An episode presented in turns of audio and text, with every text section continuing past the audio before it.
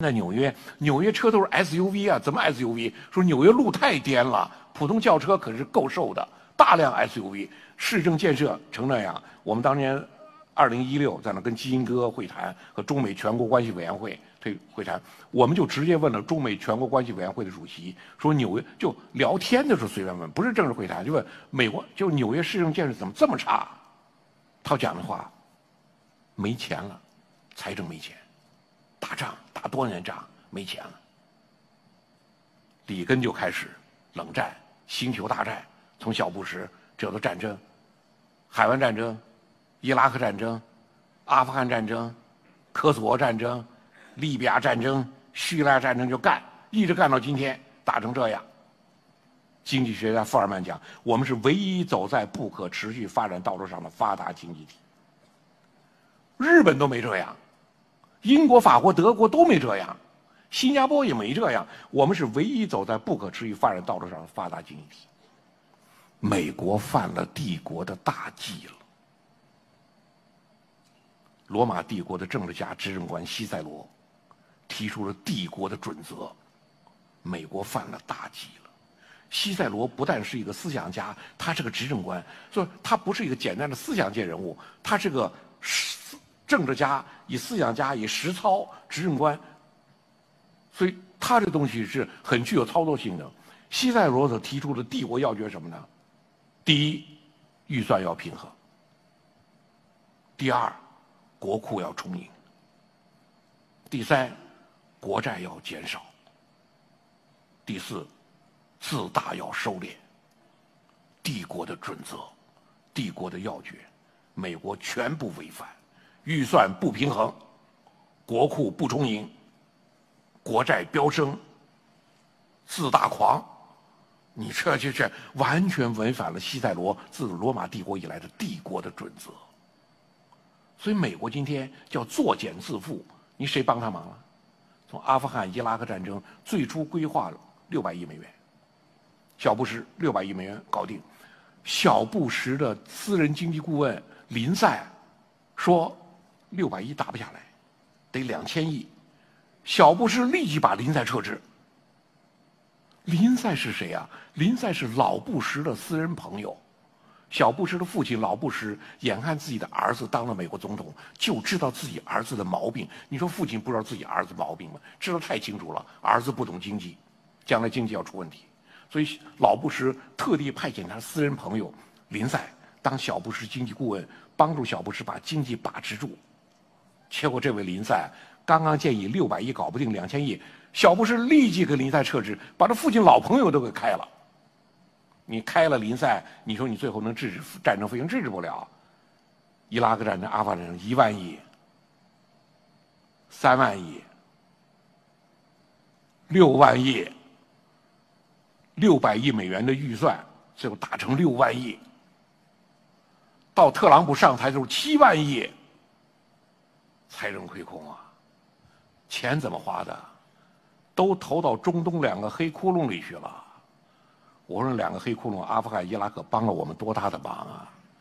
如果美国这么多钱不投到黑窟窿里去，放在亚太、放在西太平洋，将对我们形成多么大的压力！所以我想，我们今天一定要鼓励美国人继续管事啊。这世界就得你管，你看中东乱成那样，你不管谁管呢？巴以今天打得灰头土脸，你得出面管，管事儿就得花钱，好好把钱都投哪，把资源投到哪儿去？我们今天省多少事儿？你说这六万亿没在中东中东造人六万亿都对准中国，那么压力太大了。就英国卫报讲，美国以最铺张、最不计后果、也最具毁灭性的方式展现其实力，随后他马上就开始衰落。你说怎么衰落的？哦，中国让你衰落了，你自作自受，你自己整的，你胃口太大了，你太自大了，你国库太不充盈了，然后你花开支太大了，打成这样。美国人说中东战争怎么打的？我们用我们驾驶的四百亿美元一条的航母，到中东起飞一架。价值一两亿的 F 十八战斗机，到阿富汗上空，空投一枚价值数百万美元的巡航导弹，攻击几个手持 AK-47 的恐怖分子。钱就这么花的，全花没了。美国人在花钱在干这个，我们在干什么呢？我们在中央计划在规划，我们在高速发展。美国人最羡慕的就中国的这一套，共产党他们能搞规划，他们能这么规划发展。我们从一五、二五、三五到今年十四五，而且十四五还带什么二零三五远景目标纲要。你说美国怎么做远景目标纲要？总统任期就四年，我第二年就开始准备选举了，第三年要开始热衷选举。因为第四年要决胜了，只能搞四年规划，这规划很难。奥巴马就搞了规划，奥巴马任上八年搞了个医保规划，特朗普上台一脚就踢翻，所以搞规划没有用，后面人上来就把你翻掉了，没有用。美国不搞规划，你看中国搞规划，中国在始终不断规划，我们要规划的发展。美国最羡慕说共产党的这一套规划。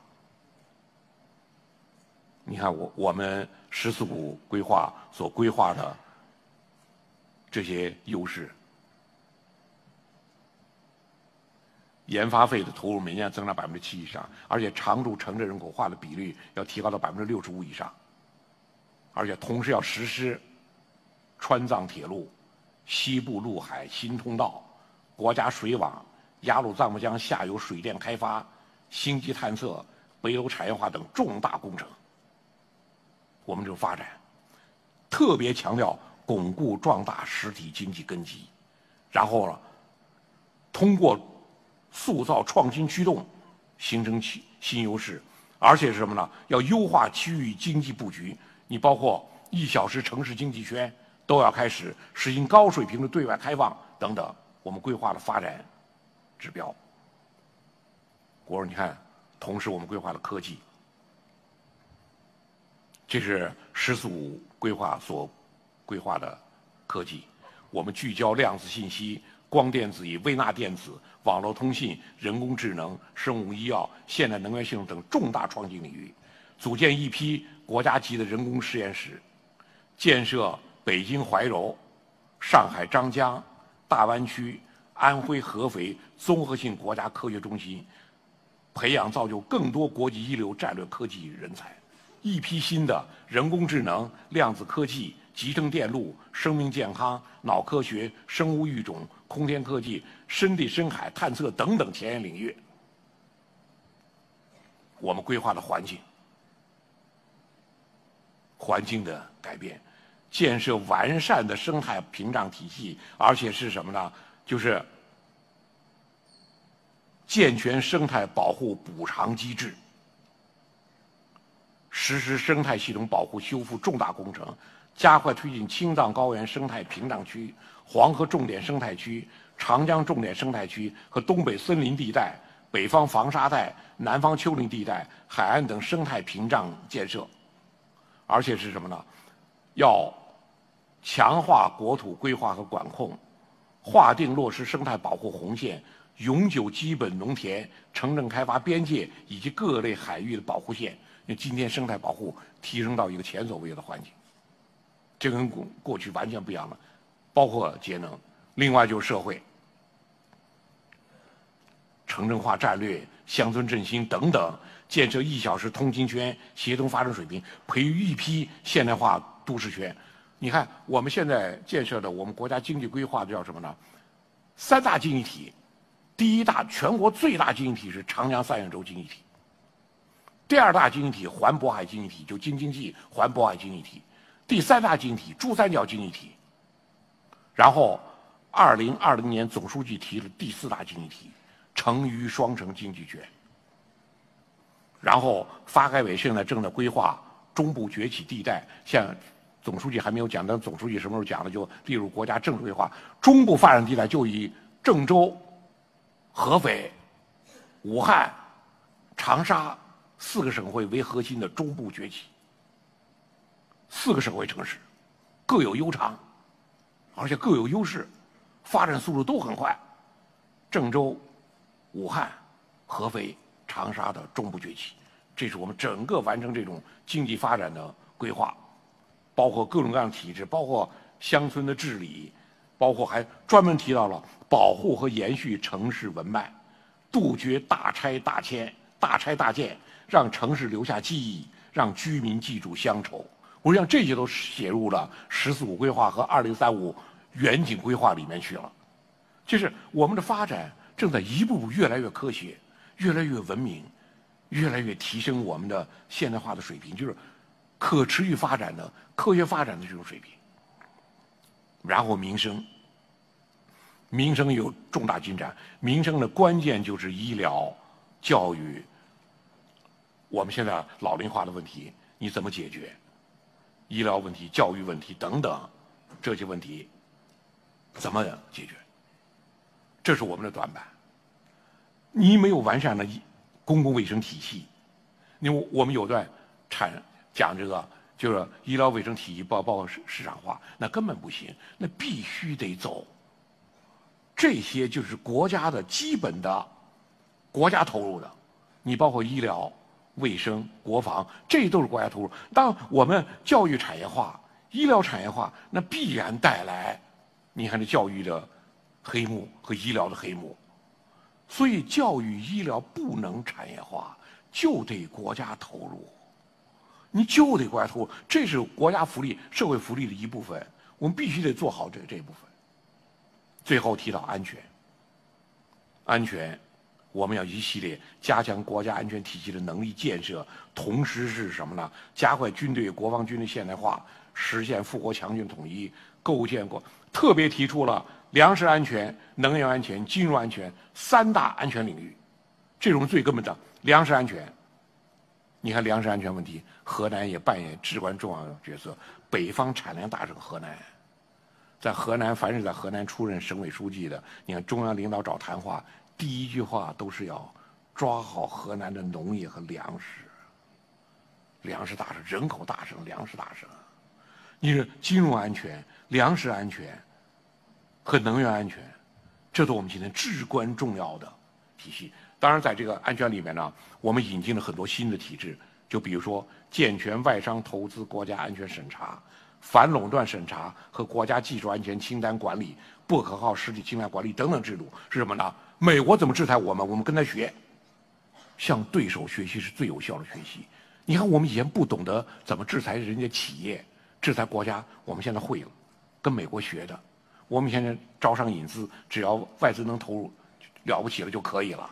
我求爷爷告奶奶把你求来。今天不行了，今天我看你，你投入对我国家安全有没有影响？国家安全审查制度，美国就这个，经常以安全审查把我们否掉。我们今天也开始了，也搞安全审查，我们来否他们。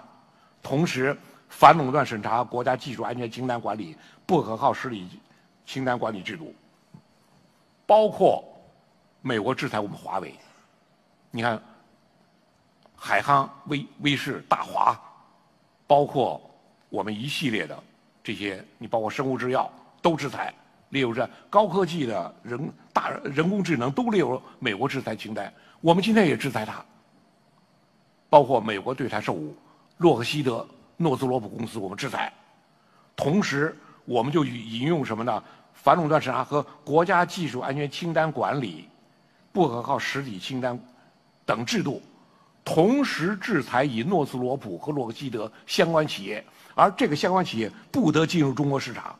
不仅是洛克希德、诺斯罗普，包括相关企业，这些招数全跟美国人学的，就是用你的拳头打你的眼。我们现在也学会这个，你就慢慢的在维护国家安全，手段越来越多，而且呢，不单是简单的抗议，是。给他造成实体的伤害，你包括即将下台的蓬佩奥等等，在他们下台临临两三天，他们都进入我们的制制裁清单，就特朗普政府的，包括蓬佩奥，包括他几个很坏的人物，全部制裁清单。那制裁清单完了之后，你看美国各大公司都不敢聘用他们了，那各大公司聘用他们，那就无法与中国做生意了，因为你都列入制裁清单，不可靠实体清单制度。如果你继续中国做生意，你要考虑，你聘用了蓬佩奥这样的人，那你就无法与中国做生意。这就是今天我们新的斗争的工具。当然，在这点里面呢，我最后要讲到什么呢？就是加快国防军队的现代化，实现富国强军的统一。